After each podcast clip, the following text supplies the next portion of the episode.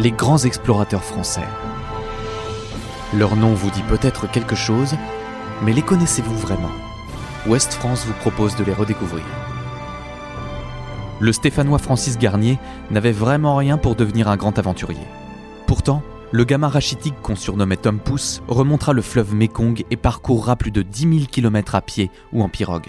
Il repoussera également les pavillons noirs depuis Hanoï, mais tombera sous les coups des pirates, sans jamais avoir vu le Tibet, son rêve. Voici son histoire, racontée par Jean-Christophe Pio.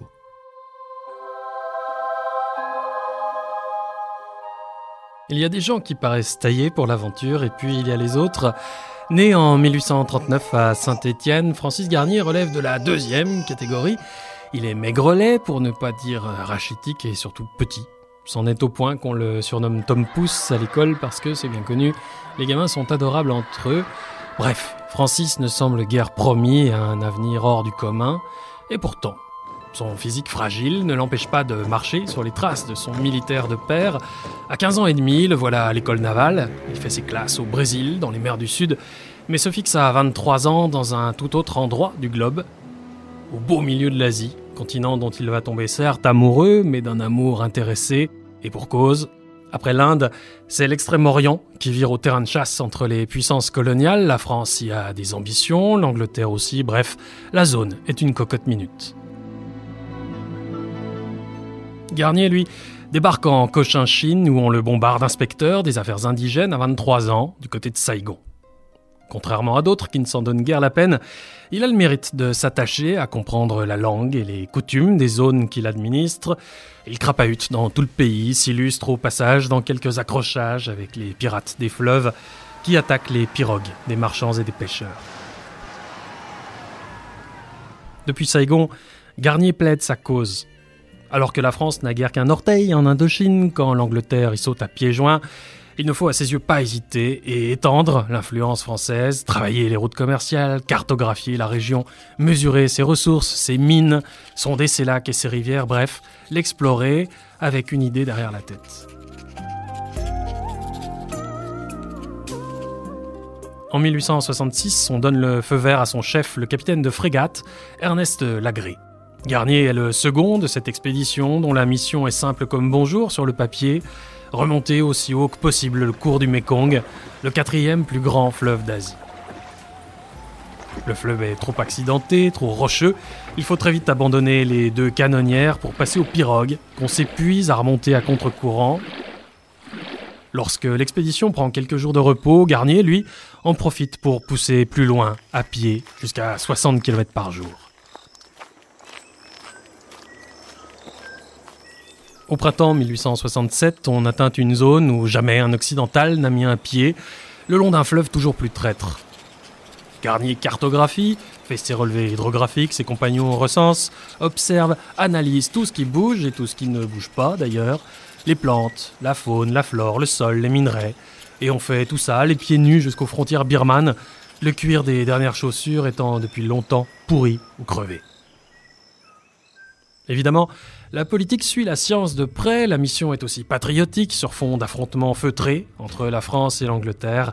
Chacun avance ses pions à coups d'accords, de traités de dupes, en jouant sur les rivalités entre chefs locaux. Le 7 octobre 1867, la mission s'écarte des méandres du Mekong, que Garnier compte retrouver plus loin en coupant au plus court.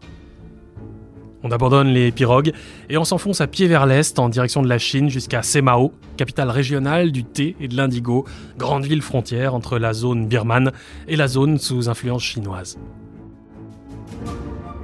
Son chef malade, c'est de là que Garnier explore toute la région du Yunnan. Il signale à toute fin utile une quarantaine de mines de cuivre, d'argent, d'or, d'étain.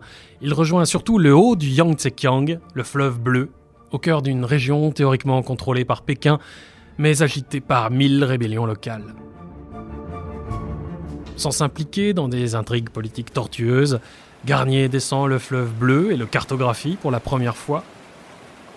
Dit comme ça, c'est simple. Sur le papier, c'est abominable. Le cours du haut fleuve bleu, le fleuve au sable d'or, traverse des montagnes escarpées. À plus de 3000 mètres, dans des brouillards épais, il faut avancer sur des lacets à flanc de montagne, emprunter des chemins qui foutrait la trouille à des bouquetins, le tout en résistant au froid et à la neige qui s'abattent en orage. Alors que Garnier touche au but, persuadé, à juste titre, qu'il n'est plus qu'à quatre jours de retrouver le Mekong, il se heurte à un sultan local, le roi du lac Tali, qui n'a pas la moindre intention de laisser un diable d'étranger traverser ses terres, qu'il soit anglais, français ou venu des lunes de Mars, à quatre petites étapes du but, Garnier doit renoncer, la mort dans l'âme, à pousser plus loin. En février 1868, il apprend la mort de son chef, Lagré, tué par les fièvres. En avril, il réussit l'exploit de ramener sa dépouille jusqu'à Shanghai, puis jusqu'à Saigon, qu'il rejoint à l'été 1868, deux ans après son départ. Son exploit n'est pas mince. En deux ans, la mission a parcouru 10 000 km à pied ou en pirogue.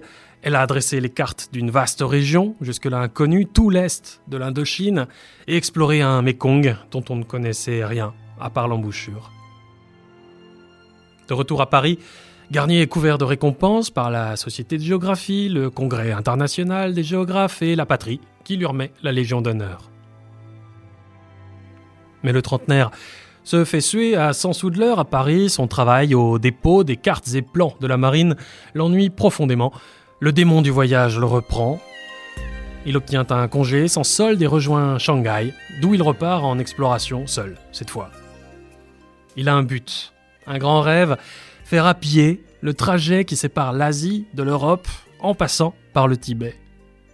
Mais alors qu'il est de retour à Shanghai en août 1873 pour s'y préparer, un ordre tombe de l'amirauté. Garnier est rappelé à Saigon pour une opération de pacification. Dans toute la région, c'est l'agitation, les attaques ont commencé à sérieusement se structurer et une organisation est née, les pavillons noirs, nettement plus menaçante qu'une simple bande de pirates des fleuves. Voilà l'explorateur rappelé à son rôle de militaire. En novembre 1873, il part pour le Tonkin avec une soixantaine d'hommes. Objectif, pousser une reconnaissance, mesurer les risques, calmer les chefs locaux. Alors que Garnier se repose à la citadelle de Hanoï après quelques coups d'éclat, 600 pavillons noirs attaquent. Garnier repousse les assaillants, casse l'encerclement de la citadelle, mais commet une erreur. Dans l'enthousiasme, il décide de pourchasser les fuyards dans les rizières au milieu du bambou, très vite, trop vite pour ces hommes qui n'arrivent pas à suivre. Au détour d'un petit fossé, isolé, Garnier trébuche, les sabres s'abattent. En un instant, c'en est fini de lui et de ses rêves de Tibet. Le 22 décembre, un de ses lieutenants ramène le corps à Saigon. Dans son carnet, on lit ceci. Rien d'horrible comme ces cadavres sans tête. Le pied droit porte une bottine, le gauche une chaussette blanche, les deux mains sont crispées.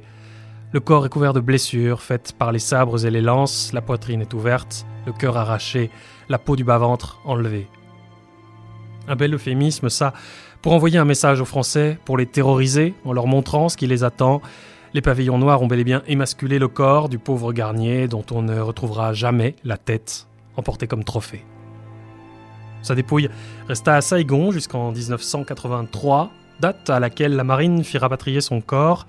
Ses cendres sont aujourd'hui encastrées dans la statue élevée à sa mémoire à Paris, bien loin de l'Indochine, mais à deux pas du jardin des grands explorateurs, près du Sénat. Retrouvez cet épisode ainsi que nos autres productions sur le mur des podcasts et aussi sur notre application Ouest France. N'hésitez pas à nous mettre 5 étoiles si vous avez aimé ce programme.